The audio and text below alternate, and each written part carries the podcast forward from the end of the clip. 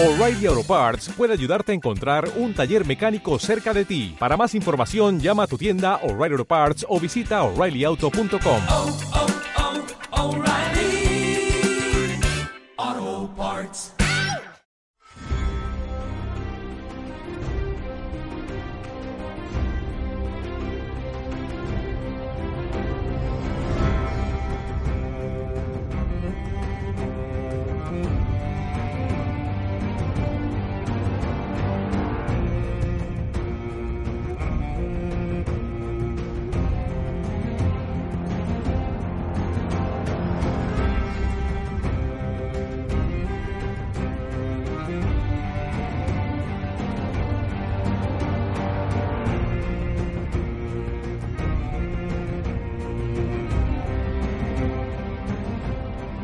Muy buenos días, tardes y noches. Eh, es lo que tiene esto de la magia del podcast, que lo puedes escuchar cuando te dé la gana.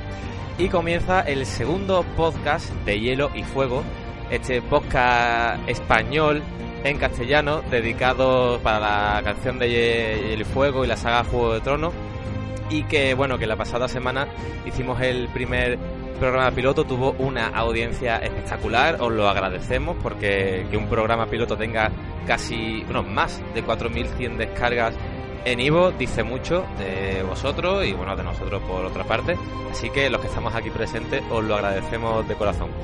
Y hoy, eh, haciendo una analogía a esta saga de Canción de Hielo y Fuego, os vamos a, os presentamos a una nueva integrante del grupo, ya que nos pedíais eh, por activa, por pasiva y por todos los medios posibles una voz femenina que aquí la tenemos y completa este número 7 de esta mesa de podcast de Hielo y Fuego y es Mirce, en, también componente de los Spanish Feyhuesteros. ¿Qué tal, Mirce? Hola, buenas. Pues nada, queríais una chica. Eh, me han traído a mí, lo siento. Soy menos femenina que Brienne y Aria juntas. Pero en fin, creo que por lo menos entiendo algo del tema. Soy en Twitter arroba mircelab. Soy de Málaga, soy periodista y poco más. Muchas ganas de empezar. Bueno, pues muchas ganas, la misma que tenemos nosotros y por lo visto los oyentes, porque desde el miércoles que publicamos el pasado programa no nos han dejado de llegar mensajes de cuándo va a ser el segundo podcast. Hay ganas de Hielo y Fuego Pod y, bueno, esas cosas se agradecen y más bueno, cuando hacemos esto de forma interesada, desinteresada. Y bueno, como la semana pasada, pues me acompañan en esta aventura lo- el resto de componentes que, de estos siete particulares. Por un lado a Javi Marcos, ¿qué tal Javi? Hola, muy buenas, saludos a todos. A Miquel, Hola, buenas. a Pablo, Muy buenas, leoncetes. a Capi Buenas, muchas gracias por la acogida y otro día más aquí. y por último a Unai Hola, muy buenas. y este que os habla Carlos Lorenzo como la otra vez. Así que vamos a comenzar el programa número 2 de podcast de Hielo y Fuego. Eh, como la otra vez nos pedíais, eh, nos habéis hecho muchas preguntas durante esta semana sobre la, de- la saga de Hielo y Fuego y de la adaptación de Juego de Tronos. Vamos a dedicar unos minutos al principio de cada programa a responder esas preguntas, si os parece bien. Porque a través de nuestro Facebook, eh, facebook.com barra hielo y fuego pod, nos habéis dejado muchas, muchas preguntas. Así que podemos empezar con esta ronda, a ver qué, qué tal, qué tal se nos da. Evitemos spoiler, que luego, como siempre, haremos una segunda parte del programa con spoiler. Pues nos dicen en Facebook, David Fernández dice, una duda que nunca me ha quedado clara.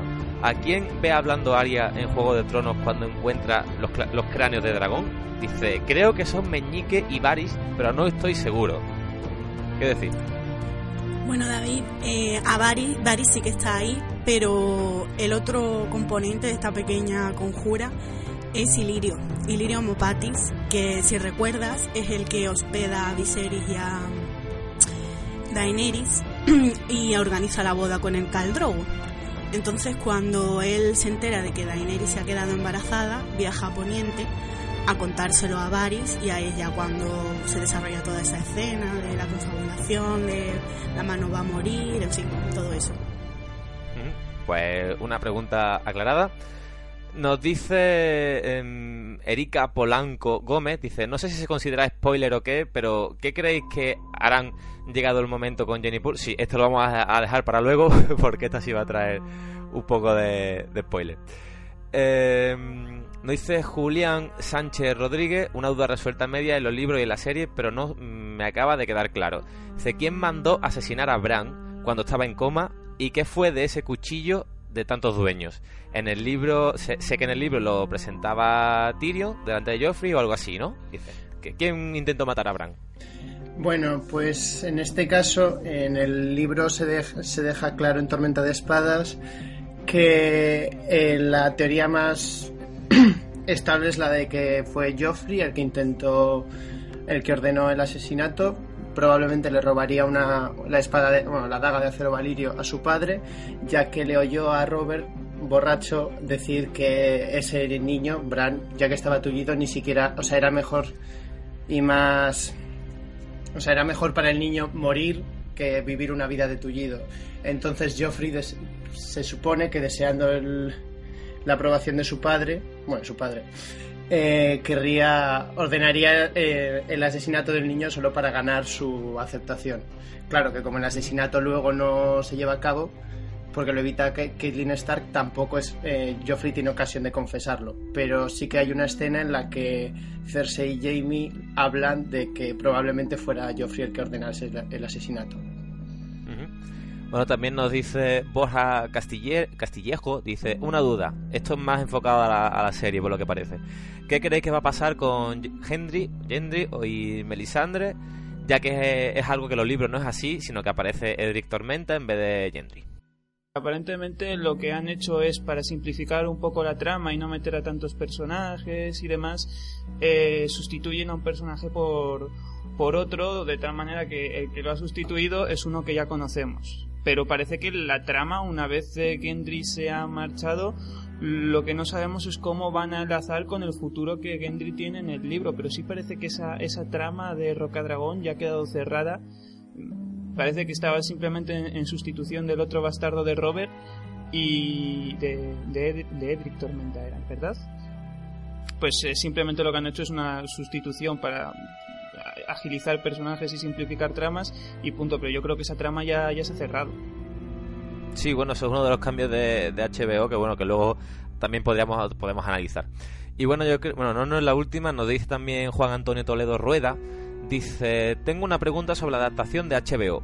¿Cuál fue la razón de cambiar el parentesco del maestre Aemon de ser tío abuelo de Aerys II en los libros a ser solo su tío en la serie? Quizá para que quede más impresionante, es decir, más familia cercana. Es que Por lo que tengo entendido, en la serie han omitido un rey Targaryen. Eh, creo que es el.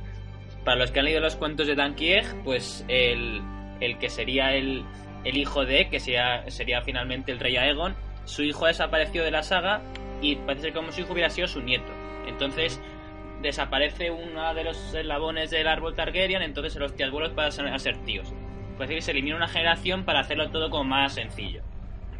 Sí, yo creo que bueno que tampoco tiene mucha relevancia que sea su tío abuelo a que sea solo su tío. Mm, Quizás eso, ¿no? Acercarle un poco más el, el parentesco, ¿no? Que sea como más espectacular que, que es un Targaryen más, más cercano al, al rey, ¿no?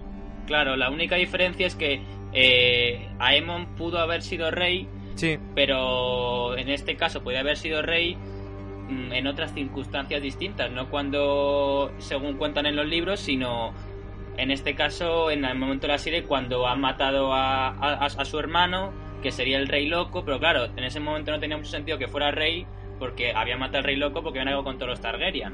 Entonces, el momento de Aemon renuncia a ser rey no es tan claro como en los libros. Pero vamos, es un detalle bastante poco relevante, yo creo. Y bueno, yo creo que la última pregunta, eh, tenemos una en el tintero que tiene spoiler, así que luego la comentaremos en nuestra sección con spoiler, que nos preguntaban eh, el porqué del cambio de actor de, de Darío a Aris, en la serie, por supuesto, de la temporada 3 a la cuarta, teniendo en cuenta que en el libro no, no se divide en tomos y tal, pero de la 3 a la, a la 4. Y yo creo que Unai ha hecho un poco de periodismo de investigación eh, poco fructífero, ¿no, Unai? Muy poco fructífero, sí. Esta, esta pregunta se la rescaté, eh, la rescaté de ebooks, no, no está propiamente en Facebook, en el apartado que, que dejamos para las preguntas, porque esto se puso más, eh, más tarde, precisamente a raíz de las dudas que nos estaban llegando, ¿no? Y, y algui- lo preguntaba alguien, por cierto, con el nick de, de Fantasma. No, no sabía yo que ahora los perros, los huargos podían hablar también. y, y sí, nos preguntaba el, el por qué, ya que Capi eh, respondió la semana pasada, nos explicó un poco el porqué de la partida, de, de los muchos de los muchos actores que van interpretando a la montaña, que parece ya un señor del tiempo. Mm, y nos preguntaba que qué había pasado con, con Darío, el porqué de esta partida. Y las razones oficiales son desconocidas, es decir, no hay razones.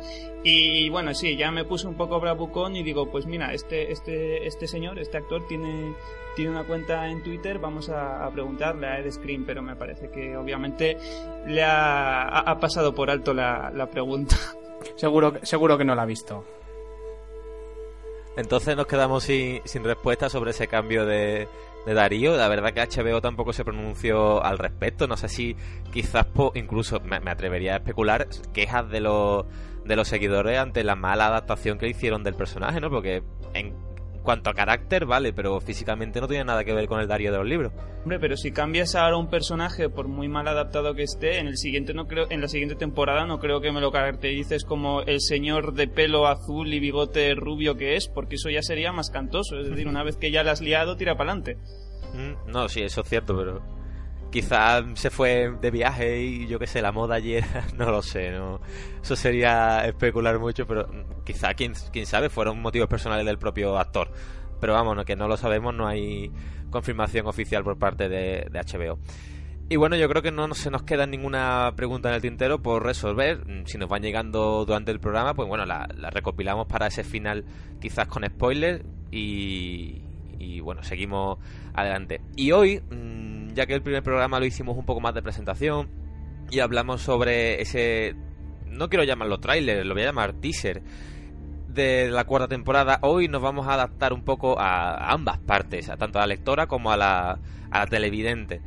Y vamos a hablar de la adaptación que ha hecho HBO de la serie y a comparar lo- los aspectos más importantes eh, o más destacables entre libro y serie, porque si el primero fue un calco de, del libro, cosa que agradecemos, me parece a mí que poco a poco van cambiando cosillas.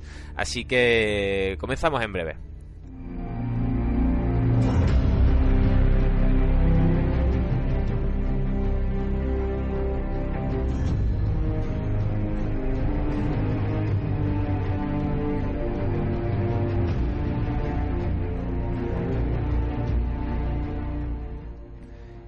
Y bueno, como decíamos, mm, vamos a meternos ya en, el tema puro y duro. Estaremos atentos a nuestras vías de Twitter y Facebook, que la volvemos a repetir por si no, si no lo habéis captado. Arroba hielo y fuego pod en Twitter y facebook.com barra hielo y fuego pod. Sea que va la cosa por ahí.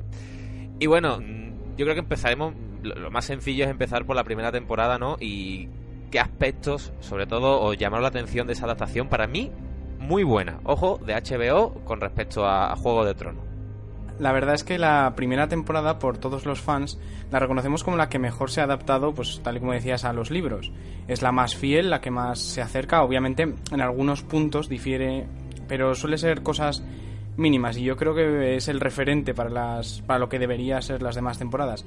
Sí que es verdad que la primera temporada es, eh, digamos, más sencilla de narrar, porque a partir del primer libro se empieza a complicar todo un poco pero de cara a los espectadores y a los lectores creo que la primera temporada fue la que más no- nos, nos sirvió para darnos cuenta que HBO era realmente la cadena que debía hacer Juego de Tronos. Sí, a ver, siempre se dice la, la- la coletilla de cuando una serie, para, para decirle que es buena, es calidad HBO. Una cosa, tendrán muchas tetas y tendrán mucha espectacularidad, pero sin duda HBO hace buenas series. A mí, sin, sin, sin dudar, lo que más me llama la atención y cosa que me apena en cuanto a adaptación es que quitaran todos los flashbacks del libro. ¿Cómo me hubiera gustado a mí ver retazos de la guerra, de, de Aegon primero, de, de- esos dragones? Me hubiera encantado y... Lógicamente por temas de presupuesto no, no- se podía seguir tanta línea y sobre todo cuando es un flashback. Pero que me hubiera encantado ver toda esa parte de la guerra, la rebelión de Robert y tal que se cuenta en el primer libro. No sé qué pensáis. Yo la verdad es que creo que la primera es sin duda eh, la mejor adaptada. También quizás el primer libro es el, eh, más fácilmente adaptable. eh, y de hecho yo creo que es eh, parte de- de- del éxito que tuvo que tuvo las- la serie se debió precisamente a la buena adaptación. Eh, sí que se echa de menos el- una batalla que fue por razones de presupuesto y el tema de los flashbacks que también pudo ser debido a ello, pero ese es un tema interesante, ¿no? Que ahora seguro que cuando vayamos a la, a la segunda temporada eh, dará mucho que hablar porque mm, la falta de flashback de retrospección al pasado va a llegar un momento en el que les puede estallar en la cara porque la, la trama está muy enlazada con el pasado y eso es algo que la HBO por simplificar, por no complicarle mucho a los espectadores mm, la trama les eh, está, está evitando. Javi. Sí, a ver, yo la, la primera temporada coincido que es la más fiel a los libros y la única pega que le pondría es algo que se ve en la primera temporada y que ya continúa a lo largo de toda la saga. Y es que algunos personajes son, siendo fieles a los libros, sí que en- tienen al menos unos rasgos de la personalidad un poco distintos. Yo me quiero centrar sobre todo en un personaje que incluso ha sido criticado por George R. R. Martin, como es Meñique, y luego un poco más en segundo plano de, de Cersei, aunque tenemos aquí un experto en Cersei que nos dirá más. Yo, yo quería hablar de Meñique. Eh, George R. R. Martin ha criticado que el Meñique de la serie es un personaje como que parece un villano de cuento, que él siempre ha criticado estos villanos de película que sueltan su discurso mientras se atusan el bigote, muy retorcido. Entonces, el, el meñique que vemos en la serie es un personaje capaz de contar a cualquiera sus planes, es un personaje como que intenta llamar la atención. Mientras que por el otro lado, el meñique de Olivo es un personaje muy humilde en quien la gente confía, no todo el mundo confía, pero la gente se puede fiar más de él porque intenta no llamar la atención, siempre dice que es alguien de clase baja, que no tiene grandes ambiciones, es un sol- solo es un hombre que sabe mucho de economía. En cambio, en la serie, como que demuestra sus ansias de poder, que realmente tiene también los libros, pero como que las muestra más abiertamente. Sí, a ver, yo estoy de acuerdo con eh, mis compañeros en que es la mejor adaptada. Ya aquí va según cada uno se lo imagine, eso es como todo. Yo, por ejemplo, me chocó mucho el aspecto de Catelyn, porque yo no sé por qué me imaginaba un pibonazo pelirrojo joven, Sí. ¿sabes? Y cuando la vi fue como, mm, señora, ¿usted qué hace? Señora, señora, deje a esos niños, señora. Y luego ya, hombre, ya ahora mismo no podría imaginármela de otra manera. Bueno, yo creo que eso fue un poco devoción por parte de los, de los productores por la actriz, porque en un diario de producción comentan que la vieron actuar, no me acuerdo si fue en Hamlet o en una obra de te- fue teatro, y que la vieron actuar y que, o sea, se, enamor- se enamoraron de ella prácticamente al verla. Yo creo que tiraron un poco de ahí. Sí, sí, yo ahora mismo no podría imaginarme otra actriz y, ese, esa- ese sentimiento maternal que me produce cuando la veo y todo, pero recuerdo chocarme, chocarme muchísimo en su día. Que de acuerdo estoy contigo en todo, Mirce. Sí, pero ah, yo, mm, efectivamente, yo la, si- pero a mí no me pasa como a ti, Mircer, que yo me sigo imaginando a un pibón pelirrojo. me pasó lo mismo con Cersei. Yo Cersei me la veo más como las ilustraciones que hay de ella y no como la actriz, al margen de lo bien que lo haga, pero me la veía más fen fatal. A mí me pasó eso con Melisandre. Melisandre es que parecía salida de Miss Universo, de una película de estas de coches y tías buenas. Y luego la actriz, pues sí que tiene cierta sensualidad por ser exótica, pero no es un personaje voluptuoso como en los libros. Claro, y por ejemplo, eh, de esto se queja mucha gente, Joffrey. Eh, Joffrey no puede dictar más del niño rubito guapo del que Sansa se prenda con esa cara de asco que tiene el pobre. Pero eh, o sea, es una, fue una elección cojonuda. Es que ahora mismo, imagínate a, a otro, otro actor que no sea Jack Gleason haciendo de Joffrey. Claro, es que luego no nos damos cuenta de que a lo mejor eh, darle importancia a, a la caracterización puede redundar en un actor eh, que sea menos adecuado en, en ciertos aspectos. Yo, Caitlyn es mi personaje favorito en el libro y personalmente creo que, que en la serie 20 años arriba o 20 años abajo, pero, pero desprende lo que tiene que desprender. ¿Capi? Yo creo que respecto al aspecto de los personajes, lo grande de esta serie es el tremendo casting que hace HBO y creo que estos cambios de aspecto que vemos muchas veces pues se ven compensados con unas actuaciones geniales, que yo es lo que más valoro de la serie.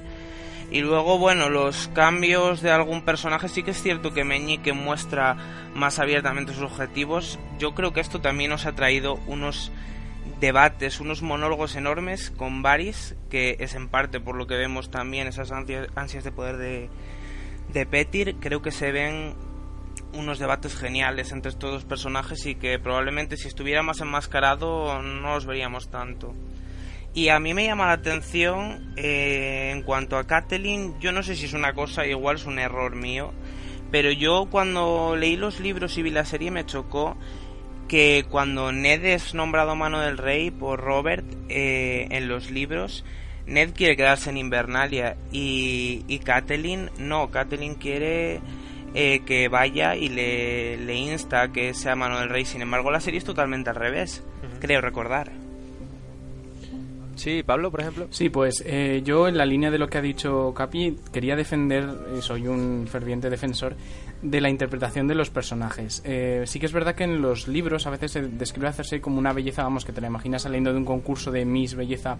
Y Lena Headey es muy guapa, pero no puede ser, no, igual no es esa belleza que muchos imaginábamos cuando lo leíamos, pero después de haberla visto actuar tres temporadas, y digo Cersei porque creo que me he interesado por ella más que en otras personajes, pero creo que su interpretación es magnífica. Yo, por ejemplo, con Cersei, cuando leo los capítulos de Cersei, me imagino al Lena Headey ahora. Quiero decir, cuando empezaba a leer los libros, tal vez no, pero ahora sí. Yo creo que ese es el gran éxito de una adaptación, que cuando tú leas, te imagines en la cabeza a esos mismos personajes. Con Melisandre pasa tres cuartos de lo mismo. Podremos decir que Melisandre no es tan eh, atractiva como debería, como la describen en los libros, pero la actriz lo borda perfectamente, es el ejemplo de sacerdotisa roja por excelencia. Y supongo que pasa un poco lo mismo que cuando se hablaba en el primer libro de la carroza con la que Robert llega a Invernalia, por citar una anécdota. En el George R. R. Martin, en su libro, pues la describía como una carroza, bueno, del tamaño de una casa, enorme, magnífica, digna de un rey. Y la que sacaron en la serie, pues era mucho más pequeña, mucho más modesta. Y, y, George R. R. Martin defendía, pues claro, que en el libro tú puedes escribir lo que quieras y puedes describir una batalla con medio millón de personas, pero luego en la serie las adaptaciones hay que limitarse un poco al presupuesto. Y igual que se limita la carroza y no tiene efectos mayores, limitarse en los personajes a la interpretación, no buscar actores eh, especialmente guapos y especialmente deslumbrantes, pero que luego cuando abran la boca digas, vaya por Dios, yo creo que la interpretación es magnífica. Bueno, a ver, tenemos el ejemplo de, de, Peter Dinklage, ¿no? Yo creo que, que mayor estandarte de Juego de Tronos, junto con Daenerys, en este caso Emilia Claire, Arya y, y bueno, po- la verdad que poco más. Pero, sin embargo, mm, la, de- la descripción que hace de Tyrion en el libro no tiene nada que ver con Peter Sí. Y cuando le corta la nariz, que eh, tras la batalla Eh, esta claro. nos íbamos a la temporada Sí, en la serie le hacen un Le hacen, rasguñito. le hacen un, ras- un que rasguño muy pequeño en vez de cortarle la nariz, pero a cambio nos meten una escena que es cuando llora en la cama con Sae, que es sobrecogedora, que te deja helado, que dices, es verdad, es que encima de un monstruo te han dejado la cara marcada.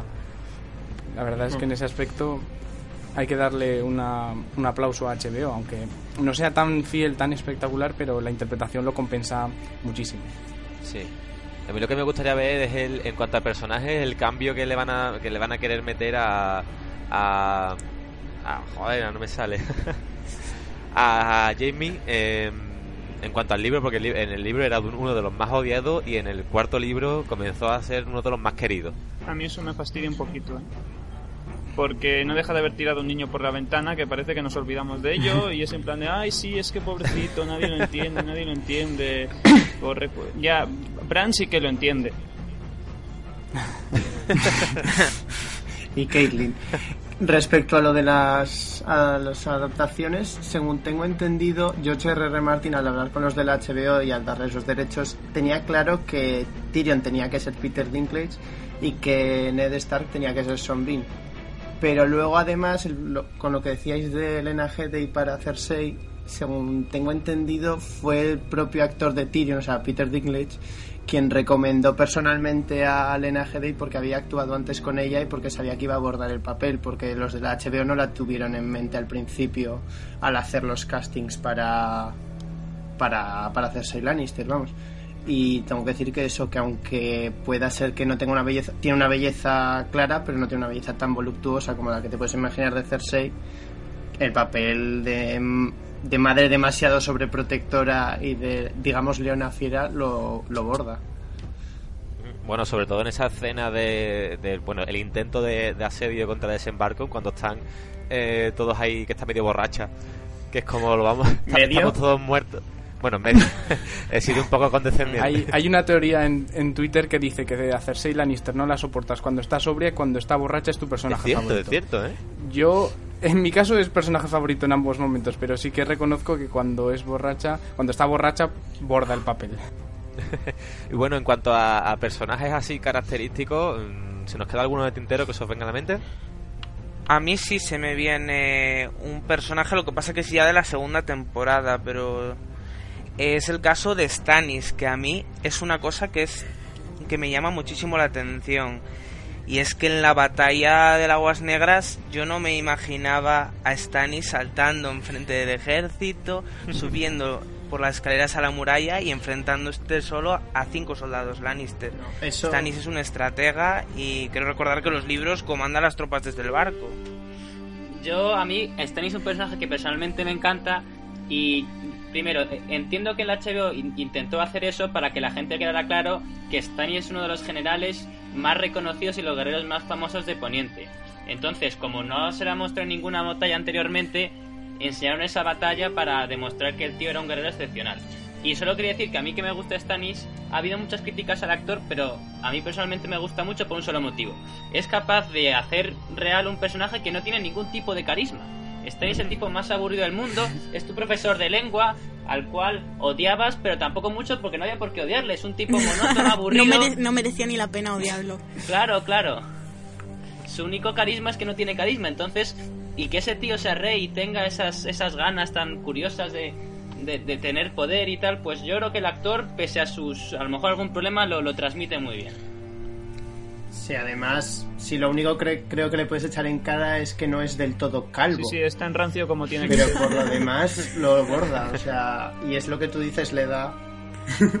es como lo que dicen de Charles Dance y Tywin, es como a, a Tywin lo ves tan seco y en cambio Ch- Charles Dance le consigue dar toda una nueva óptica al personaje que lo mismo consigue eh, Delane con Stannis. Y, otra, y eso es lo que, lo que decíais de la batalla de aguas negras, es que es cierto. Eh, De hecho, en el libro se especifica que Robert, o sea, creo que Stannis dice, Robert era el que en la rebelión de los Greyjoy, que siempre iría a la cabeza, pero que él nunca lo hace. Porque es inteligente y porque dice, yo soy el que más valgo, no me voy a sacrificar, obviamente. No es un cabeza loca. Pero no sé yo a- no sé hasta qué punto el actor tuvo ahí algo que ver, porque después de comparar Juego de Trono con el porno alemán de los 70, Eso... Eso nos refleja que el, que el actor es muy parecido al Stannis de los libros. Solo Stannis podría quejarse de que hay demasiado sexo, me parece a mí.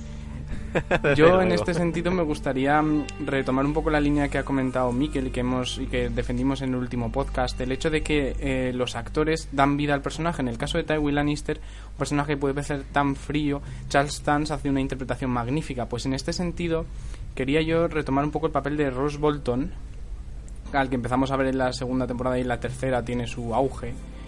Pues Ross Bolton precisamente es ese personaje que eh, en los libros no aparece muy caracterizado, pero que HBO con pequeños guiños, con eh, la mirada que le echa a Catelyn en la boda roja, pues con la conversación de Walder Frey en, la, en el último capítulo de la tercera temporada, es, es magnífico. Me parece que es un personaje que se le puede sacar mucho partido, mucho jugo, porque es todo un personaje. Quiero decir, los motivos, la- los impulsos que lo mueven tienen que ser algo para estudiar, desde luego. Y bueno, en cuanto a personajes, yo creo que, que no podemos, bueno, que no podemos, que lo hemos comentado todo, sobre todo los más destacados, porque bueno, si seguimos un poco con personajes, eh, el caso de, de, de Ross, yo creo que es el más claro, que Amada Ross, la pelirroja. peli- el rol, la pelirroja, yo creo que ahí se le ve un poco la, la vena de HBO a- al querer mm, fomentar o ocasionar, entre comillas, escenas un poco subidas de tono, ya que, por ejemplo, Emilia Claire se negó a salir en tetas en las futuras temporadas y esta chica, la, la pelirroja, no, no tiene ningún reparo. Yo digo una cosa, yo he tuiteado, me he reído de ella hasta la saciedad, pero a mí al final Ross me da pena. Hombre, No te clavan una saeta. Si no te da pena Una es que no. no tienes humanidad, hija mía. Oye, a mí no me dio pena ciertas cosas de la cuarta, de la siguiente temporada que no voy a comentar. No, pero Ross yo creo que lo que querían hacer era una puta que vale para todo, digamos. Porque se pega un viajecito que no veas desde el norte hasta desembarco solo para poder enlazar con los, burdele- los burdeles y la historia de Theon es un putero con los burdeles de Beñique, vaya. Yo creo que Ross es un personaje muy importante porque Juego de Tronos se nos cuenta prácticamente siempre desde el punto de vista de los nobles. Eh, los, los Stark son la familia noble Stark, los Lannister, Lannister, Daenerys es una reina en teoría, entonces el único personaje más o menos protagonista o secundario que no es un noble es, es Ross. Incluso en los libros también hay muy pocos personajes que desde su punto de vista que no sean que no sean de familia noble. Entonces, es una manera de ver cómo ve el resto del mundo, el resto de la sociedad a todos estos nobles y señores tan importantes. Pero es que Ross tampoco es que tenga una relevancia tan importante como para ver su punto de vista. Salen escenas contadas, la mayoría de ellas sexuales. Y, bueno, cuando esta pequeña charla que tiene con, con Sansa en, en los muelles, cuando le dice cuidado con, con este hombre, que te la va a dar. Pero que desde su punto de vista, pues tampoco lo veo yo. Yo estoy muy de acuerdo con lo que dice Javi. No sé si habéis visto más series de, de la HBO. Me viene, por ejemplo, a la cabeza Roma, que es una mm, serie para los que estamos interesados en la cultura clásica muy bien adaptada, pero que tiene algo que mm, demuestra que es muy, muy típico del HBO, que es incluir eh, eh, personajes que nada tienen que ver con, con, la trama, eh, personajes creados por ellos, que les sirven un poco como hilo conductor para mirar eh, la trama desde otras perspectivas, de, otros puntos de vista. Es un poco lo que ha dicho Javi. Lo que pasa es que yo creo que con Ross se quedó un poco en el intento.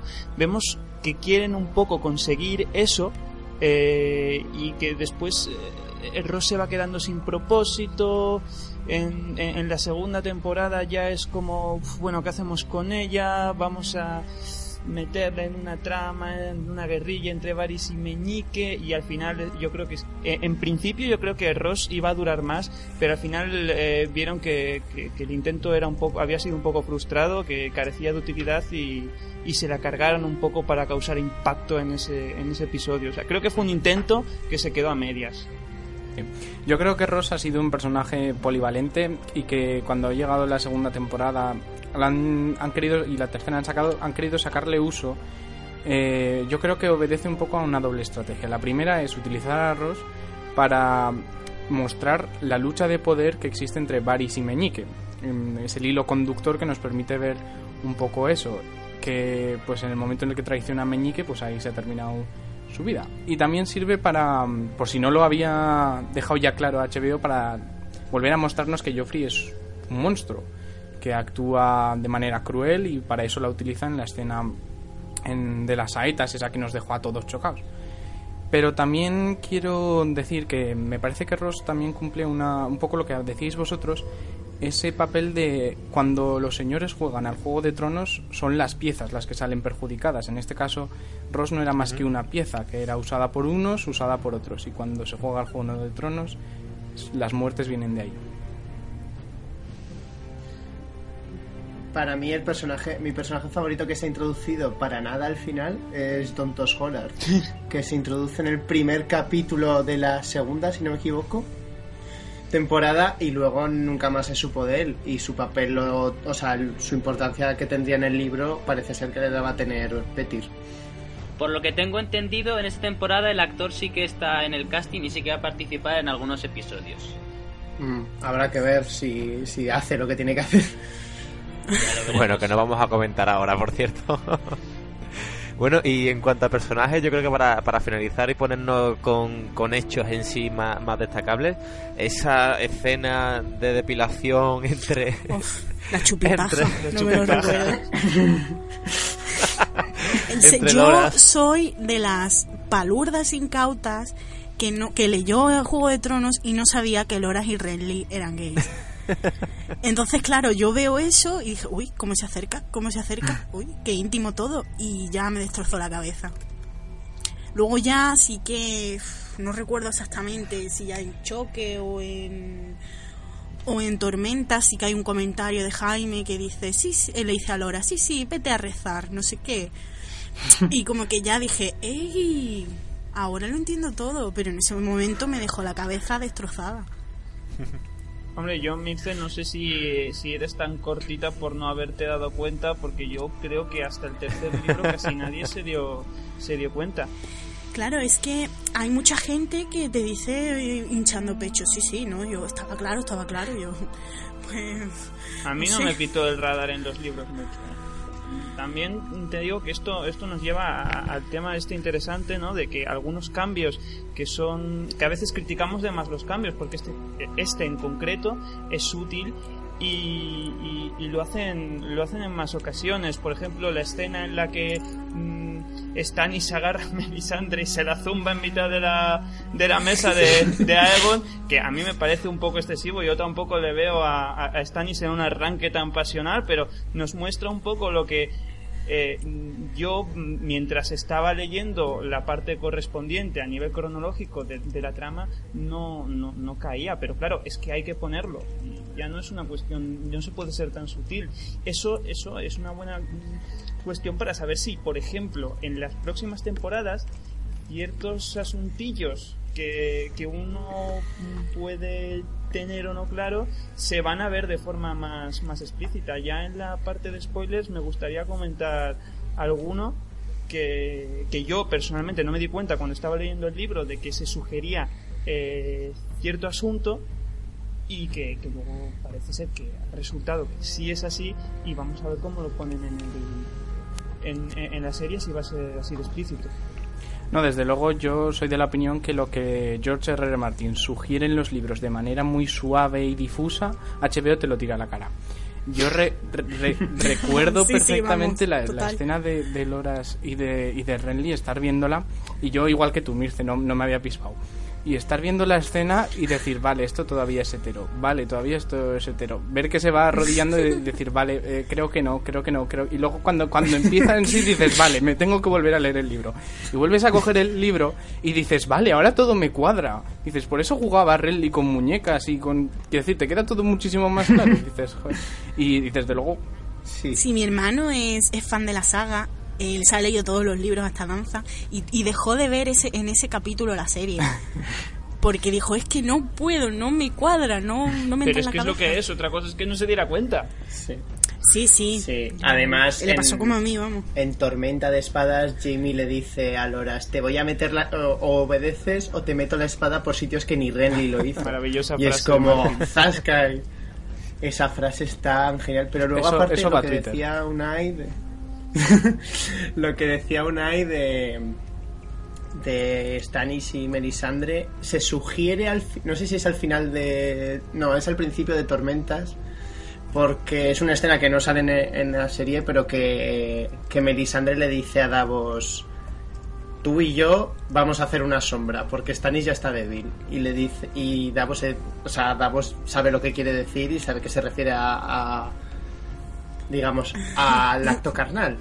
Entonces es que yo soy una secta y soy un comedido que entonces claro ahí ya queda claro pero es evidente o sea pero es que en el caso de la serie es desde el primer capítulo que sale Stannis ves que se zumba la esto. Y es verdad que no pega el momento pasional porque le diga porque vas a tener un heredero porque Stannis no está obsesionado con tener un heredero ya que luego acepta a Shirin la cara piedra como su heredera Hay una frase del quinto libro que no es spoiler, o sea, pero que ha- ha- hace mención a, ese hecho que para mí deja claro y es, Stannis comenta, dice, mi lecho estaba muy solo desde...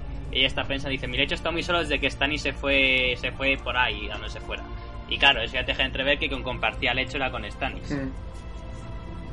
Bueno, yo creo que podemos dejar eh, un poco al margen a, a los personajes, porque está visto que, que el tema en Loras eh, está un poco candente. y más a los hechos, porque yo eh, le voy a dar un poco la palabra a Unai, porque sé que está muy quemado con el tema de la Casa de los Eternos. Muy, muy, muy quemado. Es O sea, que- es que le- supera, le supera. Les les, les- ha molestado este asunto, esta adaptación, pero no de los pocos, no de los pocos, porque la Casa de los Eternos para muchos es, bueno, para muchos, yo creo que para cualquiera es, es uno de los momentos cumbres, ¿no? De los momentos más impresionantes Y a mí una vez te pones a adaptar eh, una obra cualquiera, me da lo mismo eh, las excusas que pongas. Si, si no quieres, no lo adaptes, pero una vez lo adaptas, ten cierto tacto. Hay cosas que sí son justificables y otras que, eh, en mi opinión, no, no tanto. Eh, yo, por ejemplo, eh, una de las cosas que, que comprendo es que lo que decíamos antes, ¿no? El tema de los flashbacks es algo que no pega mucho eh, en esta serie, están haciendo que no encaje porque complica demasiado. Entonces, si hasta ahora no han introducido flashback, está claro que la Casa de los Eternos mm, también va a quedar eh, un poco vacía. Entonces, ellos decidieron, nos gusta o no, eh, decidieron eh, elidir esa parte. ¿Qué- ¿Cuál es el problema que, se generó? Si tú a la Casa de los Eternos le quitas la función profética, se queda vacía. Eh, se queda vacía. Entonces, se- el efecto mariposa. No tenemos profecías. No hay motivo para que Daenerys eh, vaya a la Casa de los Eternos. Con lo cual, generamos una trama para crear una motivación bastante simplona con un golpe de estado. Un Payat Pri que se convierte en Naruto y hace copias. Bueno, le robamos los dragones a, a la muchacha. Es, es un, es, a- para mi gusto se notó que eso no salía de la pluma de, de Martin, aunque Martin lo aprobara. Llegamos allí y ¿qué tenemos? Yo no sé si alguno de vosotros ha visto la película Troya. Es una Sí, sí. película que mm, para los que yo yo que estudio filología clásica estoy muy acostumbrado al mundo antiguo y demás es, es una auténtica bazofia. Voy a poner un, un, un detallito que a mí me molestó mucho para ilustrar esto. Cuando, cuando está terminando la película, Orlando Bloom, que hace de Paris, eh, está llevando a los que tienen que sobrevivir a un sitio con un túnel secreto para salvarlos. Y se encuentra con un jovencito al que le dice, "Mm, tienes que conducir a esta gente, ¿tú cómo te llamas, Eneas? Bueno, esto, para quien no sabe quién es Eneas, no le importa un carajo.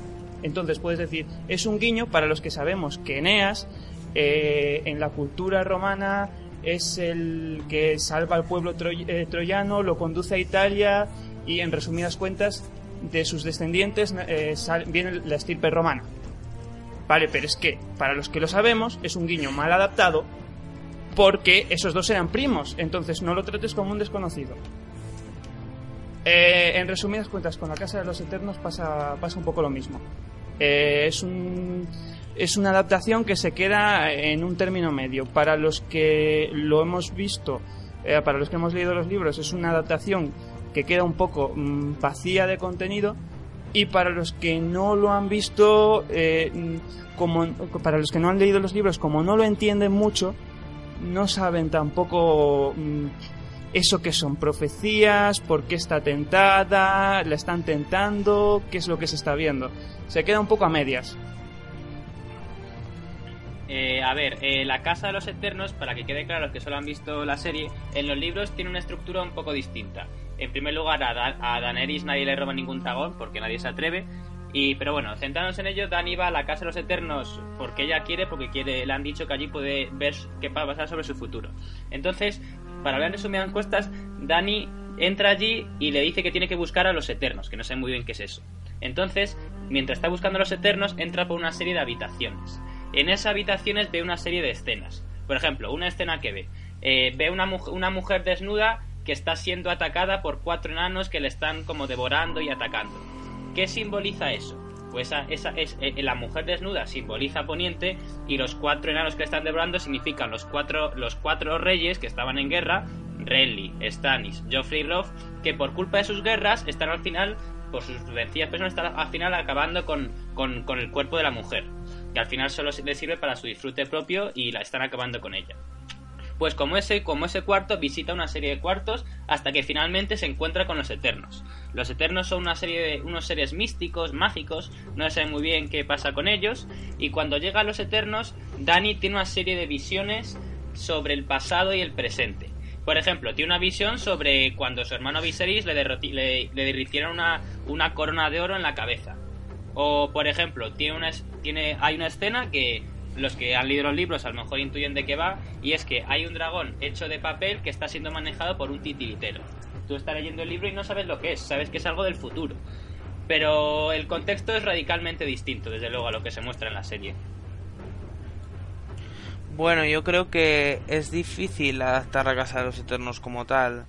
Eh, una de las escenas que básicamente ve Daenerys en, en la Casa de los Eternos, en una de las profecías, es la boda roja. Y quiero decir, no puedes poner una mesa con gente cenando y un rey en el norte con cabeza de lobo, porque yo creo que iba a quedar bastante spoiler.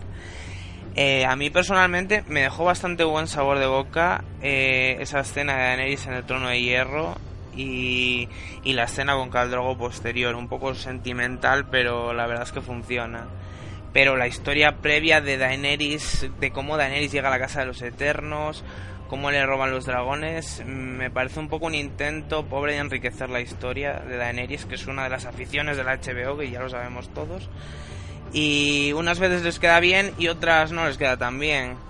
También me fastidió que no pongan una parte de la profecía sobre una rosa azul, eh, ya que Daenerys además se pasa por el muro. Sea, vemos una escena que atraviesa el muro y precisamente la profecía se habla de una rosa que aparece en el muro. Y a mí es uno de los puntos que más me gustó de la profecía de Casados Eternos. Sin duda pudo hacerse mucho mejor y sobre todo ese ataque de los clones por parte de Pyke Free no me gustó mucho, pero bueno. Yo un poco en la línea de lo que ha dicho Capi, eh, decir que la adaptación de la serie habría sido muy difícil de las profecías de la Casa de los Eternos y que realmente yo tras leer los libros eh, me quedé impresionado. Son, es de esos pasajes de Juego de Tronos no suele ocurrir, a veces sí, que necesitas leerlo varias veces y que después de leerlo varias veces sigues sin entenderlo todo. Y yo incluso ahora, después de haberlo leído seis o siete veces, no sé si es porque eh, ese capítulo me cuesta, soy como Lois Stockworth, la, la, retrasada que se ha saltado HBO. Pero bueno, el caso es que me cuesta entender muchas de esas profecías. Sí que es verdad que lo que ya ha ocurrido sí que lo ves, pero son de esas profecías que están muy bien hechas porque es el futuro, se supone que es lo que va a pasar, pero aunque lo leas 40 veces, no vas a saber qué, qué es lo que ocurre, ni vas a poderte imaginar cómo acaba la historia. Entonces, en ese sentido, yo creo que esta, esta fue un error de HBO saltarse eso, pero también se entiende, es, es lógico por la dificultad que plantea grabar algunas de esas escenas y los spoilers que podría hacer. El hecho, si hemos dicho que muchas cosas se insinúan en los libros y se hacen muy explícitas en la serie, pues desde luego las profecías eh, habría que haberlas hecho muy explícitas para que la gente las hubiera entendido, porque es que yo creo que la intención de George R. R. Martin es que no las entendamos. Porque al contrario que muchos libros que te sueltan una profecía en el primer capítulo y ya sabes cómo termina la historia, quiero, creo que este hombre nos quiere sorprender. Y las profecías de la Casa de los Eternos, al menos en mi caso, me van a sorprender porque la mitad ni las entendí. Lo, lo cierto es que, como decía Capi, la, la profecía de la flor azul que crecía en el muro podían haberlo sacado ya que sí que salía Daenerys en el muro. Y eso algo querría decir, aunque no te dicen exactamente el qué.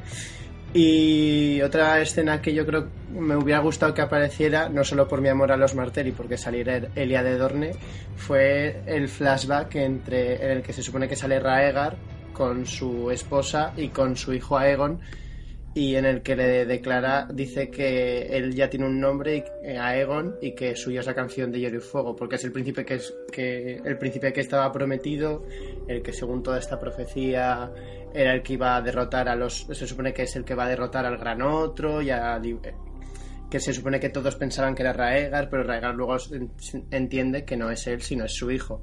Y entonces eso, que es al fin y al cabo lo que da el nombre a la saga, Canción de Hielo y Fuego, no se menciona en una oportunidad muy grande que tenían de mencionarlo. Y luego otra cosa que también es lo que he hecho en... O sea, de, de menos es la charla que le dan después los...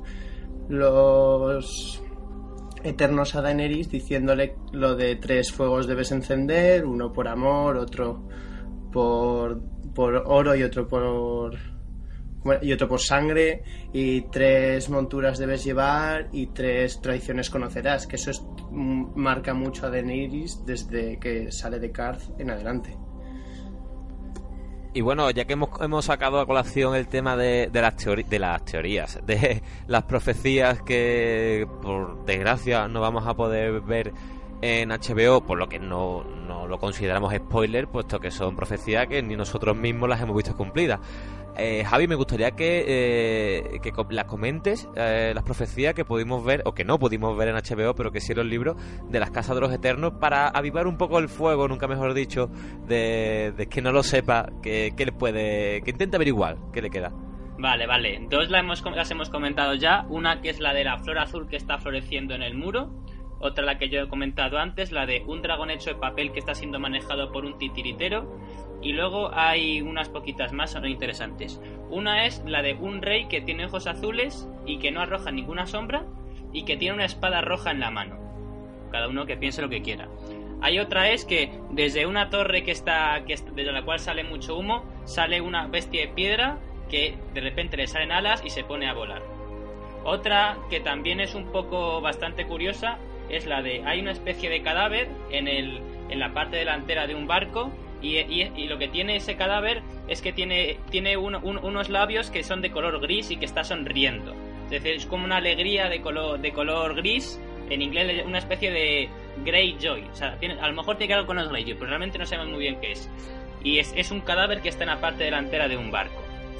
Y la, y la última y la última profecía de las que se mencionan es la de que ya también hemos comentado antes, no voy a citarla, es la de la boda roja, ¿no? Que vemos un festín con realmente en el libro no no piensas que va a ser algo trágico, sino porque ves un montón de gente comiendo y solo ves que el rey que tiene una corona en su cabeza tiene cabeza de lobo, entonces a lo mejor puedes pensar en el libro, vaya, eso significa que el rey lobo que es Rob va a ganar la guerra, por eso está sentado en una cena muy bonita y comiendo alimentos muy chulos, pero no, resulta que es otra cosa.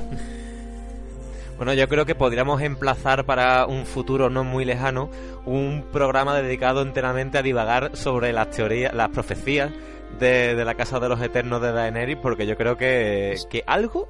eh, George Martin ahí ha metido muchísima Es que información de lo que va de lo que va por venir, así que emplazaremos, si, si os parece, un programa dedicado enteramente a las profecías de Daenerys. Vale, perfecto. A mí lo que ha dicho Javi de Greyjoy me ha encantado. Es que jamás hubiera conectado eso. Ni de coña, vamos. Yo sí que pensaba que era Greyjoy simplemente porque por lo de los barcos y esa mierda, pero no había asociado con, con el nombre, con el significado del apellido Greyjoy. Eso es verdad que es muy bueno. Y otra cosa que quería comentar es que no tenemos que olvidar que la Casa de los Eternos es un poco como quien ha leído El Señor de los Anillos, el espejo de Galadriel, que puede enseñar cosas que, que no van a ser. Porque, por ejemplo, en una visión se le muestra a, a Daenerys un, un jinete de piel oscura, como si fuera un Dothraki, pero pelo plateado, montado encima de un, de un semental y con una, una ciudad ardiendo en el fondo. Y eso se supone que sería lo que hubiera sido Raego, su hijo, de no haber muerto. Entonces, es eso, tenemos que jugar con la cosa de son visiones o puede que no, puede que sean simplemente cosas que hubieran podido pasar pero que nunca sucederán por cómo se han sucedido los hechos. Bueno, ya divagaremos sobre, sobre esta profecía porque yo creo, o sea, soy un férreo defensor que ahí Martin ha dejado ver bastante de, lo que nos queda por venir. Y bueno, me gustaría comentarla, yo creo que para darnos un poco de coraje, una noticia antes de pasar a, a otra cosa, que, que no tendremos viento de invierno para 2000, 2014. yo creo que eso, que poco comentario tiene que, tiene que, que decir. Yo esper- personalmente esperaba el libro para 2016. Es o que sea no sé si a estas alturas... Tenerlo en 2015 es no si hasta bueno. Si a estas alturas alguien esperaba que saliera este año. Yo particularmente daba por hecho que no. O sea, no he necesitado el comunicado oficial para asumirlo. La, la esperanza dicen que es lo último que se pierde. Yo creo que a este, a este ritmo yo alguna vez lo he puesto por alguna red social. Les diré a mis nietos que vengan a mi tumba a leerme Vientos de invierno porque es, es, es, es- es impresionante. Sí que es verdad que, el, que Canción de Hielo y Fuego tiene una complejidad que no se había visto en ningún libro. Pero George R. Martin es lento para escribir, todo hay que reconocerlo. Su tiempo se toma y sus frutos da, pero es muy lento. yéndonos un poco al muro, otros cambios, yo ya lo veo un poco circunstanciales, porque el tema de, de es- ese rapto de, John y cómo escapa y la muerte de, de Corin media mano, a ver, es un cambio que yo lo veo un poco circunstancial, que tampoco afecta mucho a la trama. No sé, no sé qué pensáis.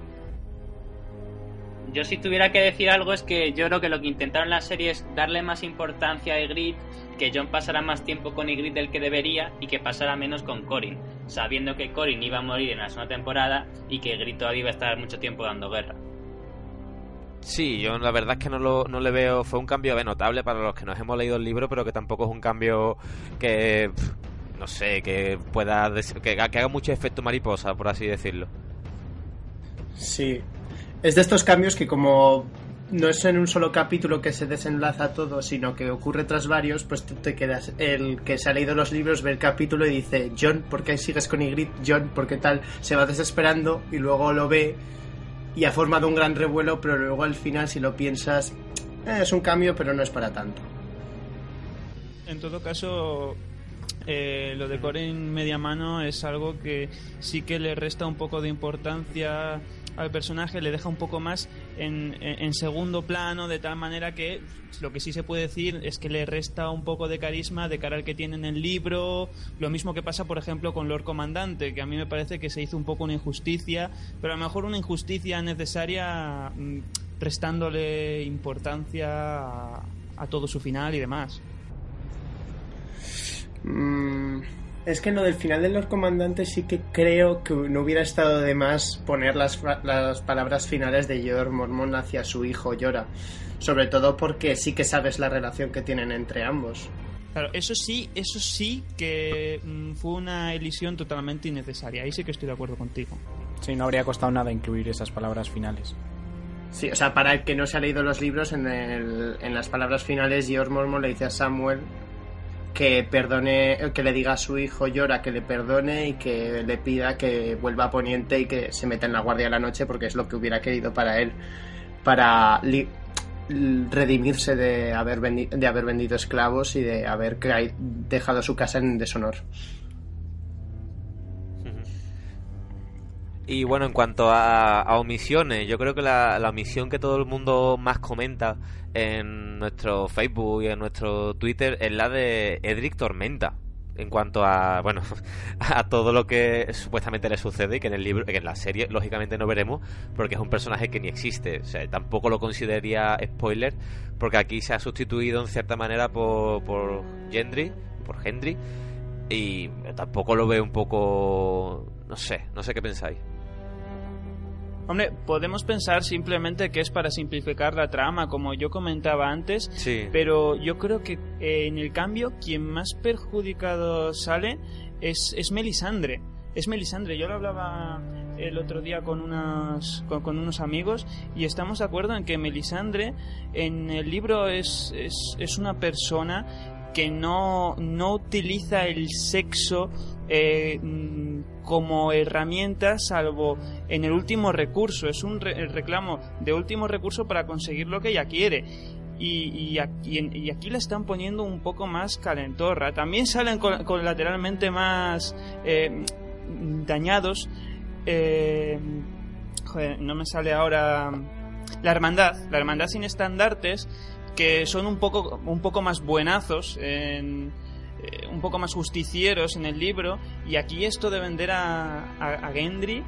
mm, de esa manera me parece que les deja un poco un poco mal con respecto al libro pero vamos sobre todo Melisandre con esa escena ahí tan gratuita y explícita en el que coño es que eh, cuando se lía con Gendry hay una escena en la que se ve cómo le está colocando la que se le está colocando, vamos, que, que, que es, que, es, que es muy explícito. Yo me parece que es casi, casi más un pretexto para meter más tetas que, que, para, que para arreglar las cosas.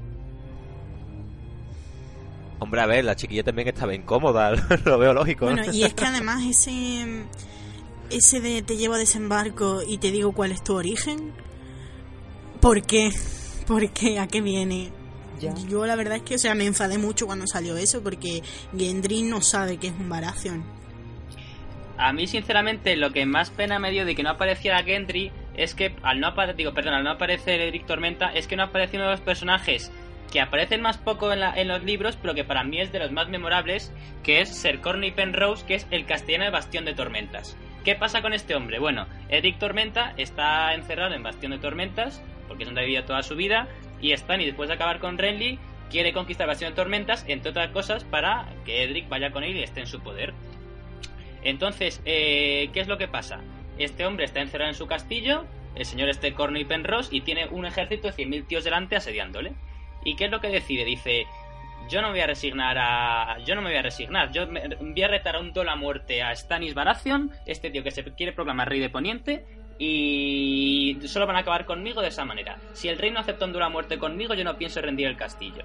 Y Stannis ve que ese hombre es un tipo muy poderoso, que tiene unas agallas, por no decir otra cosa, bastante importantes, y al final la única manera que logran de acabar con él es que es que Mel haga un segundo bebé de estos de sombra de las que ella hace para poder acabar con él, que es en esa escena en la cual nosotros a través de Davos descubrimos cómo, cómo salen estos bebés de sombra extraños. Entonces, este personaje, el castellano de Bastión de Tormentas, este es el Corny Penrose, que sale tan poquito pero que es tan memorable, a mí me parece tan memorable, pues me dio mucha pena que por no aparecer Derrick, él no apareciera.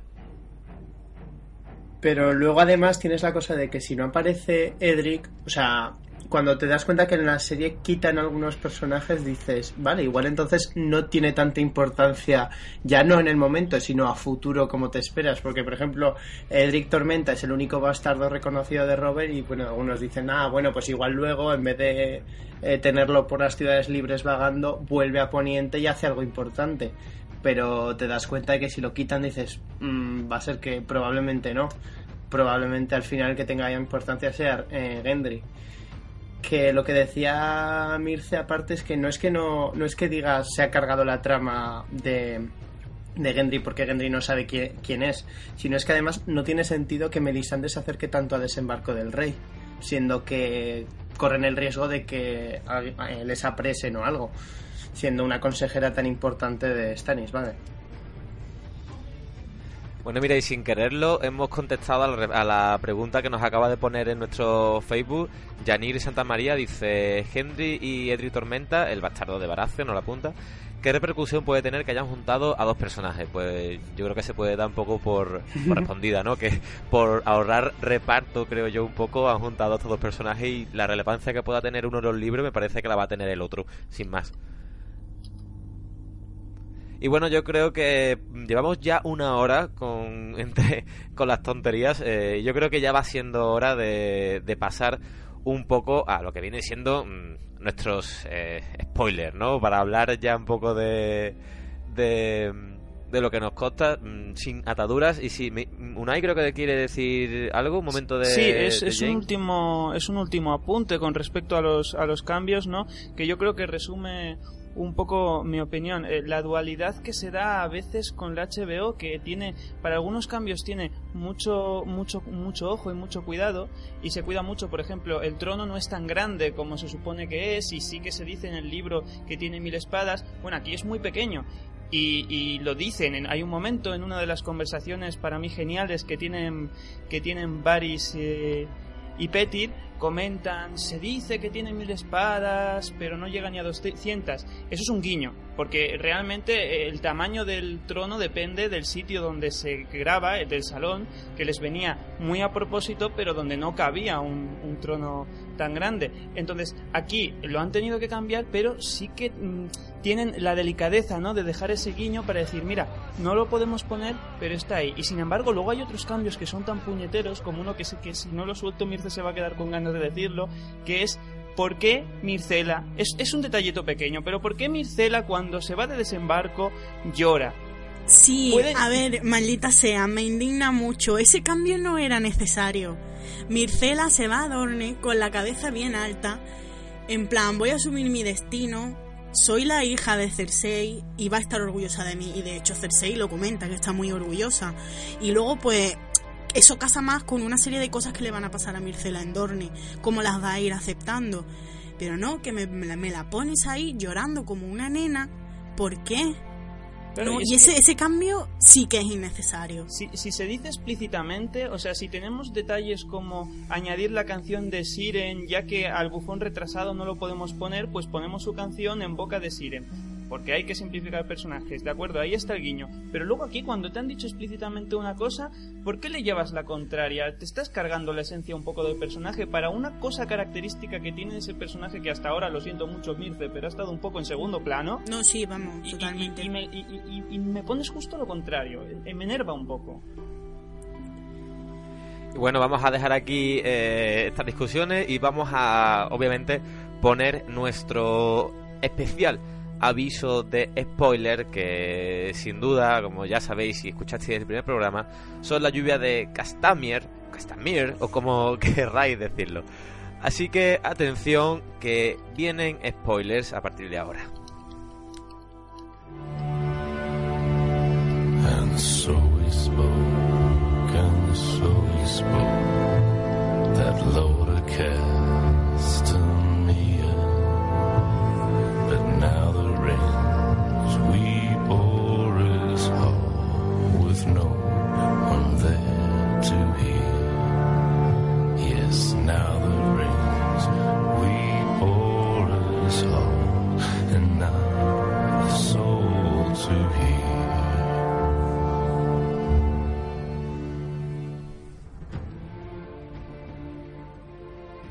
Y bueno, si vamos a hablar de spoiler, eh, yo creo que lo que nos más, lo que más nos han pedido la audiencia es, bueno, eh, un momento, antes de que nos enrollemos hablando de otros temas, vamos a responder varias preguntas que nos han llegado durante durante este tiempo que estábamos hablando y que ya podremos explicarlas sin, sin compasión por aquellos que no hayan visto, que no hayan leído los libros. Eh, bueno, nos, nos dice, por ejemplo, David Cotillas Jiménez, dice, ¿qué pasará con Yendi otra vez y la hermandad sin estandartes y el embarazo de, en este caso, del hijo de Rob, de Jane? ¿Cómo cambiará eso en la trama? Bueno, yo creo que eso lo comentamos la otra vez, bueno, Gendry ya lo hemos comentado, y el hijo de Rob, pues yo creo que mm, ya se dejó entrever en la serie que al matar a su madre, en el libro va a tener poca repercusión. Sí, eso es uno de los peligros de mm, que vaya, que ya la serie se está acercando a la escritura de los libros. Yo personalmente, al leer el libro, pensé, bueno, a lo mejor mm, se supone que Jane Westerling está embarazada y su madre mm, la hace, hace que se deshaga del bebé. Eh, yo pensaba, digo, a lo mejor no lo ha hecho. ¿Quién te dice a ti que es seguro? Pero ya eh, pasando lo que pasa en la boda roja, es perfecto. Vamos, ya sabes que no, que ese bebé no existe. Ya te han quitado esa posibilidad de un plumazo y yo estaba ya bordando los patucos. Bueno, otra pregunta nos dice, por ejemplo, eh, Iván Clemente, aunque Drogon es el importante, ¿no creéis que deberían aparecer más Rhaegal y Viserion? Aunque se fuese de presupuesto, imagino. Y zona spoiler, ¿qué pensáis del tema de Daenerys Llora y de Gendry? Otra vez nos vuelven a preguntar sobre, sobre Gendry.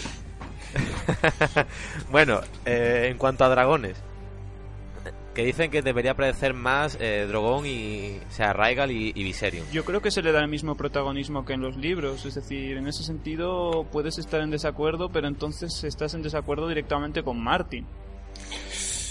Sí, y es que además es lo que dice, lo que dice, menciona él mismo en su pregunta, que es que son cosas de presupuesto. Entonces, creo que en la última temporada se veía a los tres dragones volando por encima de Astapor, pero por lo general se ve solo a, Drogon porque es el más grande y porque luego es eso, es lo que dice Unai, que en el libro va a tener más, es el que tiene más importancia.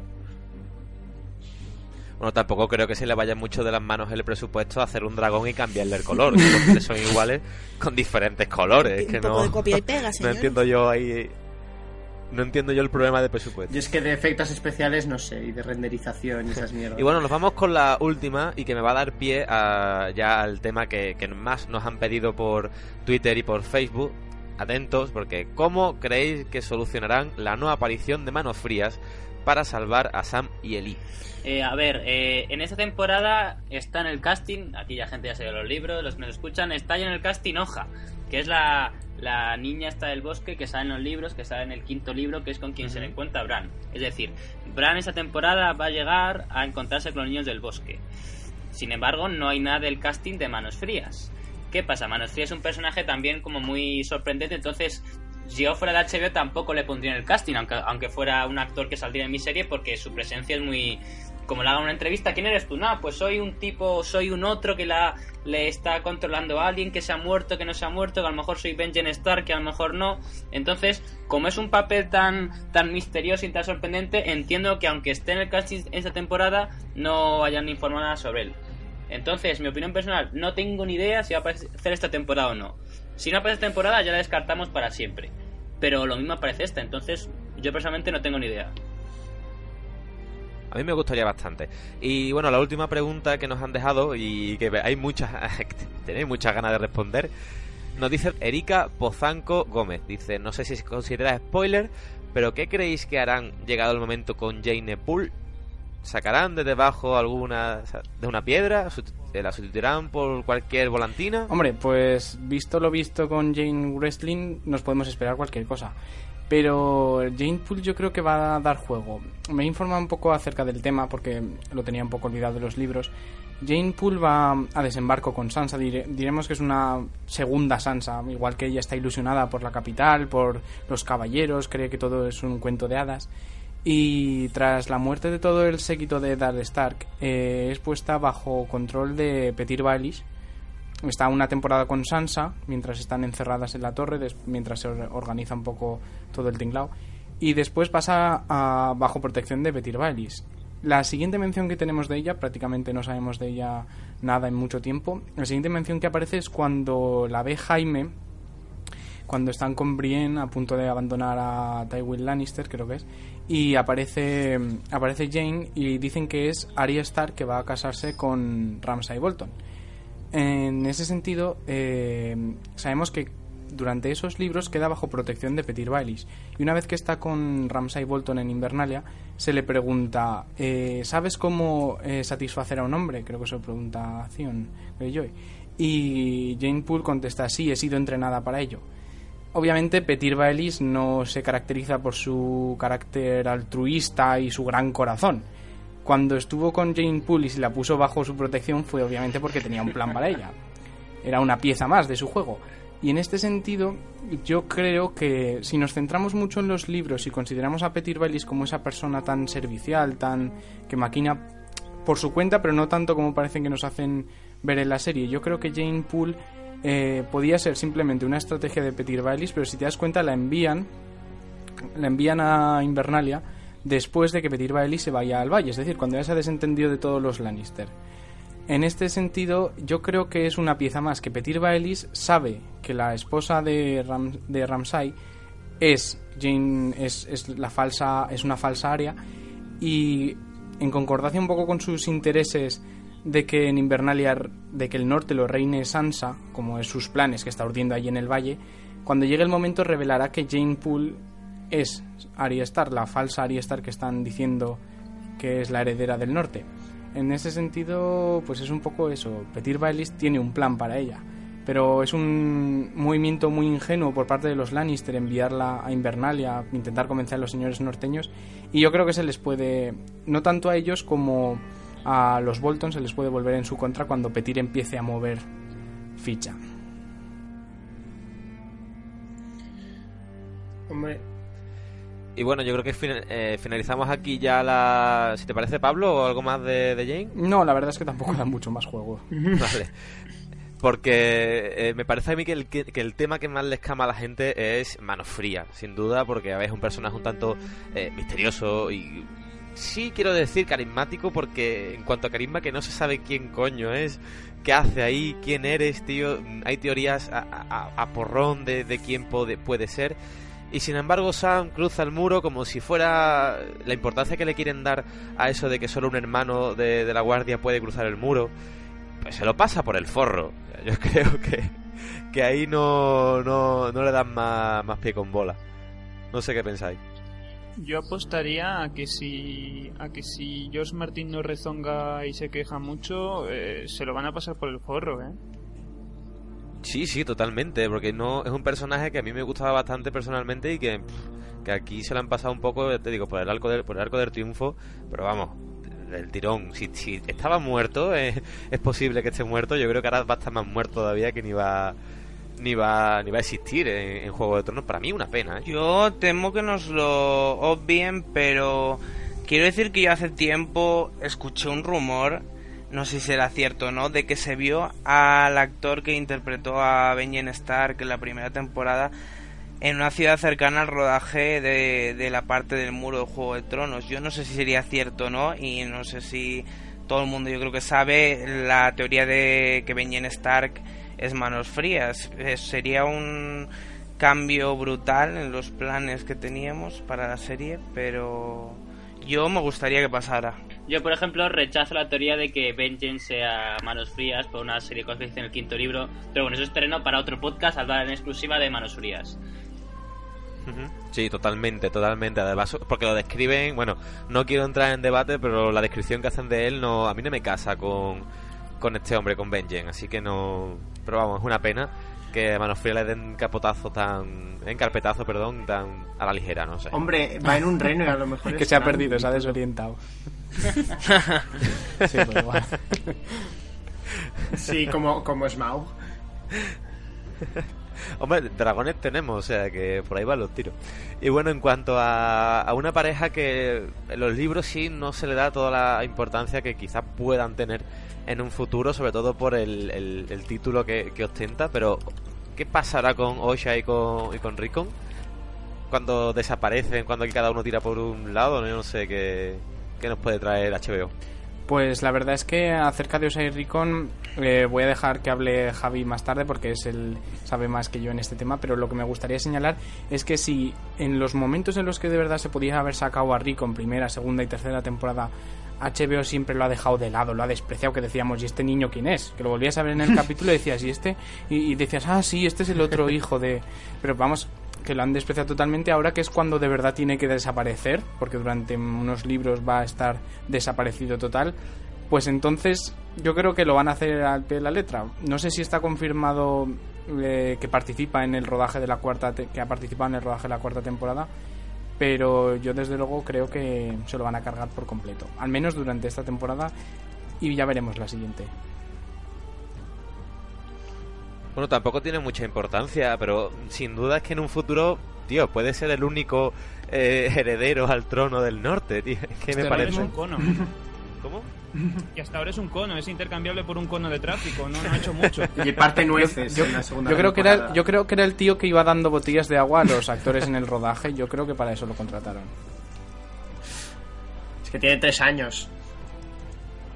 Bueno, en los en los libros eh, se insinúa el paradero de Osei en Escagos. Yo la verdad es que me encantaría que la HBO, eh, ya que le gusta tanto inventar, nos trajera Escagos, porque tengo entendido que tiene una fauna y una flora muy particular en cuanto a Poniente, con unicornios lanudos y más historias. Y la verdad es que con lo que le gusta a la HBO inventar, yo creo que podrían hasta poner una trama aparte para Rickon, pero que yo sepa no están confirmados para esta temporada. Eh, solo decir una cosa, que lo de que Rickon y Osa están en Escagos es algo que muchos lo leen los libros y lo suponen, pero no pensamos que no está confirmado.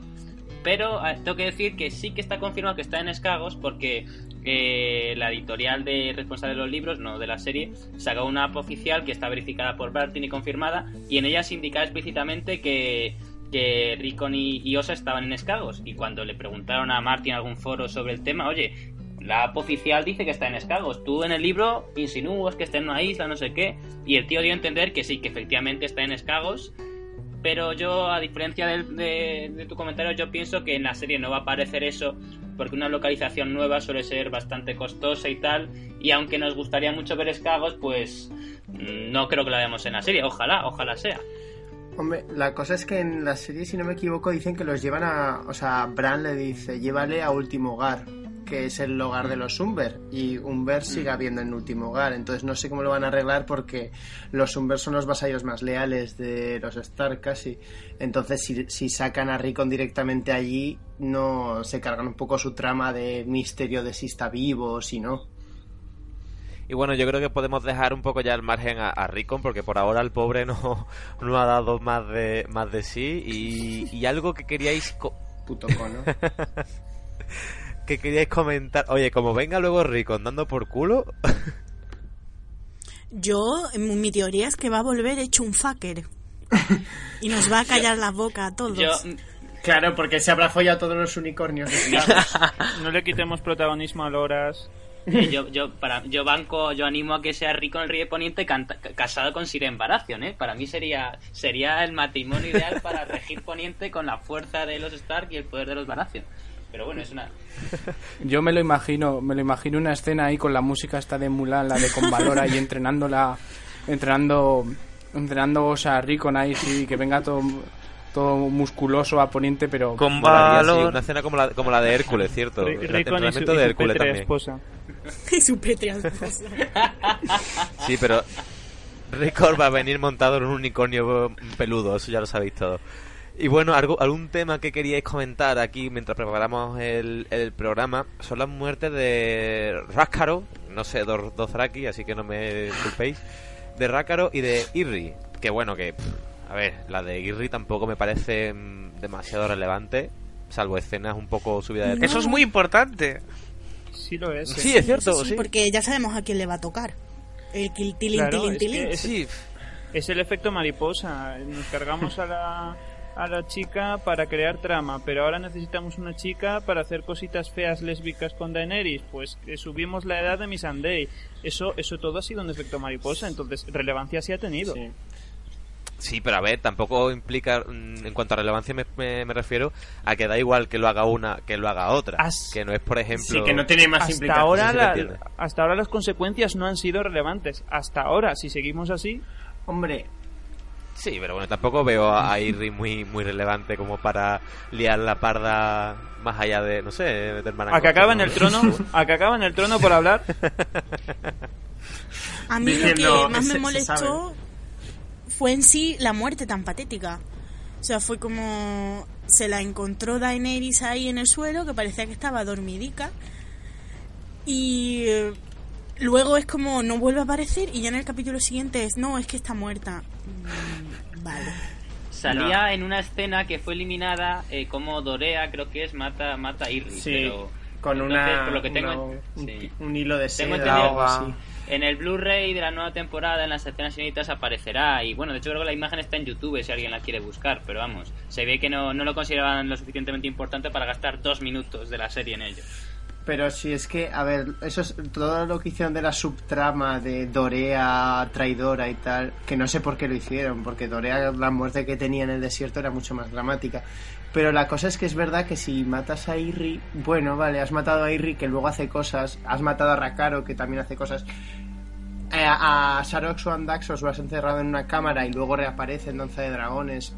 Pero es verdad que si en vez de Saros o Andaxos dices Carci- eh, Carcino o cual sea el gentilicio de Carth número 27, que ahora es el gobernante, pues te quedas igual, porque, o sea, bueno, igual en el caso de Saros o Andaxos más porque sí que hace ilusión a que le pidió matrimonio en su momento y tal pero no se pierde mucho porque no son no son personajes o sea en, en eso es lo que pasa es que no son personajes adscritos a una casa y a una larga historia como si te- de repente te inventas un Lannister nuevo o un Stark nuevo o te cargas a uno de ellos sino que aquí son como personajes más que tienen su hecho aislado de importancia pero que si en vez de llamarle Sarox o Andaxos le llamas Pity Flynn de Prutipum te hace lo mismo. Hombre, claro, es que de hecho el Saroso Andaxos de, de la serie eh, poco tiene que ver con el hombre que no es de color y sospechosamente, bueno, es, es tan fácil sustituirlo por otro que en, en ese sentido no, no pasa nada porque no está ligado eh, no está ligado a, la- a- una trama directa y continua como puede ser Irri que siempre va a aparecer y, puede aparecer como un, simple me- mercader nuevo que aparece más adelante. Bueno, yo creo que se nos están acabando los temas de, bueno, después de hora y media de, de programa, yo creo que la que nos podemos dar por servido. No sé si, si os queda algún algún tema en el tintero que queráis comentar antes de, de ir cerrando. Bueno, podríamos podríamos comentar nada, hacer una pequeña un pequeño inciso diciéndoselo a los oyentes que han aparecido unas nuevas imágenes, un, no diremos tráiler de, de la cuarta temporada Las imágenes son prácticamente las mismas que las que teníamos ya del otro tráiler, incluso menos. Y hay, hay comentarios de los actores, alguna frase. Y, y bueno, algo que me gustaría señalar y creo que es muy importante y creo que merece solo un podcast, que es el beso entre Jaime y Cersei, y lo que todos sabemos que va a pasar después. Que bueno, pues que lo tenéis en YouTube. Ese, ese, ese tráiler es de un, una especie como de vídeo preparación para nueva temporada o algo así. El lo que decís vosotros, el trailer del trailer del trailer, bueno, pues el, va a haber una especie como de mega trailer de 15 minutos que se va a estrenar la madrugada del domingo que viene. ¿Por qué la madrugada del domingo que viene? Porque es la Super Bowl. Entonces, eh, claro, eso es- ve más gente la en Estados Unidos que ningún otro día del año. Entonces, aprovechando ese evento, pues van a poner un super mega trailer de 15 minutos y a ver si en el próximo podcast podemos hablar sobre ello. Sí, yo creo que ese, ese vídeo va a dar mucho de qué hablar porque si hablamos un podcast sobre un tráiler de un minuto, ese de 15 yo creo que vamos a estar bastante hablando. Y bueno, por ir eh, cerrando, me gustaría leer un poco, unos cuantos comentarios de, los- de los oyentes que nos han estado llegando. Nos dice JR Stark, JR, arroba JR barra baja Stark. Ya era hora de que alguien hiciera un podcast español de Canción de Hielo y Fuego. Bravo por vosotros, queremos más, muchos más. También eh, Eriol. Acabo de escuchar a Mircela hablar de mí mientras graban el nuevo capítulo de Hielo y Fuego Pod, un paso más hacia la fama. ¿Algo que decir, Mirce? Ese es mi hermano. Eh, ¿Qué más? Septa Nister- eh, Nistérica dice: Me acabo de enterar de que uno de los miembros de Hielo y Fuego Pod es Teleco. Qué ilusión compartir estudio con un famoso. Eso creo que va por ti, Javi. Un, un saludo, un saludo. Un saludo a Septa Nistérica, ¿no? Esa zorra. Juan Luis y Garza nos dice, me declaro abiertamente muy muy fan de Hielo y Fuego Pod, enhorabuena por vuestro primer programa de muchos, qué ganas de hoy más hablar de canción de Hielo y Fuego. Eh, bueno, Lord Howland Reed nos vuelve a decir lo de Henry, es un personaje que llama mucho la atención, a mí me pasa un poco por ahí, no sé qué...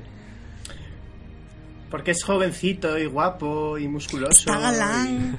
y- es un chambelán. Tiene cuadradito, tiene cuadrito. El tercer Geeko nos dice, grandísimo podcast, me ha encantado, mi enhorabuena a todos. Eh, Juan Luis y Garza, casi llegando a Cartagena con y Garza, escuchando y Fuego Pod. Ahí, ahí, ¿cómo, cómo se van enterando la gente que, que, estamos aquí, señores? Y bueno, yo creo que podemos ir finalizando después de, este programa. Yo creo que no nos hemos dejado nada o casi nada en el tintero. Y muchos más que van a venir porque esta aceptación es bestial. Y para ir despidiendo, empezamos por las señoritas Mircel. Que mm, nada, que muchas gracias por tenerme aquí. Espero que mm, os guste esta presencia femenina y poco más, que ha sido el primero. He pisado a mis compañeros porque soy una mala persona, pero ya me iré acostumbrando. La B del, la B del arroba de Mircela B no es de Baratheon, es de Bastard, se sabe. Porque eres fruto del incesto. No empecemos. Oye, perdona, pero los frutos de incesto salen muy bien, ¿eh? que, que la vamos a tener, la vamos, la vamos a tener, Mordane, yo me lo veo que la vamos a tener. Eh, Javi. Nada, nada, encantado. Y el pésame que no haya aguantado hora y media escuchándonos. No, en serio, muchísimas gracias por estar aquí otra semana más. Y nada, nos vemos en el próximo. Oye, que es un podcast, que le pueden dar pausa cuando quieran, que no hay problema. vale, vale. Eh, Miquel. Yo, pues nada, decir que muchas gracias por escucharnos si has llegado hasta aquí. Eso también quiere decir que te has leído los libros, así que bien, buen trabajo. Y que mm, espero que nos oigáis pronto, la semana que viene, si Dios quiere. Pablo. Bueno, pues eh, daros las gracias otra vez por escucharnos, porque estamos aquí gracias a vosotros. Y bueno, decir que esto lo hacemos totalmente gratis, por amor al arte, y lo hacemos encantados. Nosotros, nadie nos paga por esto, ni hacemos publicidad, nada. No, no. Ah, por cierto, eh, Boutique Petit Baelis, juguetes sexuales de todos los tamaños y todos los colores, para damas y señoras. Apartado 27 de correos, desembarco del rey. Hasta el próximo programa, Leoncetes. Y aunque parezca mentira, tenemos ahí a Capi. Eh, bueno, yo para despedirme quiero hacer un llamamiento. Eh, ya que hemos hablado del gran elenco de Juego de Tronos, no quiero convertirlo en debate, pero quiero que para esta temporada sean nominados Lena Headey, que es la que hace de Cersei, y Charles Dance que se vayan con un Emmy bajo el brazo, sobre todo hasta el último, porque como sabemos no le quedan muchas temporadas. Y ha sido un placer y buenas noches. Gracias por escucharnos. Y por último, en esta mesa virtual de los siete, Unai. Que los siete, qué número más bonito, como decías antes, para hacer un podcast de, de Juego de Tronos. Pues, sí, sí, sí, ¿eh? queda, queda guay. Pues nada, simplemente que, que, estoy encantado, como creo yo todos los que estamos aquí, de la acogida que ha tenido esto, porque al fin y al cabo al proyecto le pones ilusión y, y el resultado demuestra que estás haciendo a, algo confirma que estás haciendo algo que, que, le interesa a la gente, ¿no? Que no solamente es para ti y a fin de cuentas es el, es el propósito. Y si hasta ahora os ha gustado, pues a partir de ahora que tenemos a, a, a, a la estupenda Mirce con nosotros, eh, os va a encantar. Ay, que se pone todo, que se pone colorada. Ay, calla. y bueno, yo me despido. Eh, igualmente, muchas gracias por escuchar este segundo podcast de Hielo y Fuego. Y nos preguntáis mucho que cuándo será la siguiente. Pues atentos, que no será cuando la, los mares se sequen, las montañas eh, se vayan y cuando Daenerys tenga un hijo, que va a ser bastante prontito. Así que no os impacientéis, que seguramente nos veremos la semana que viene. Así que un saludo y adiós.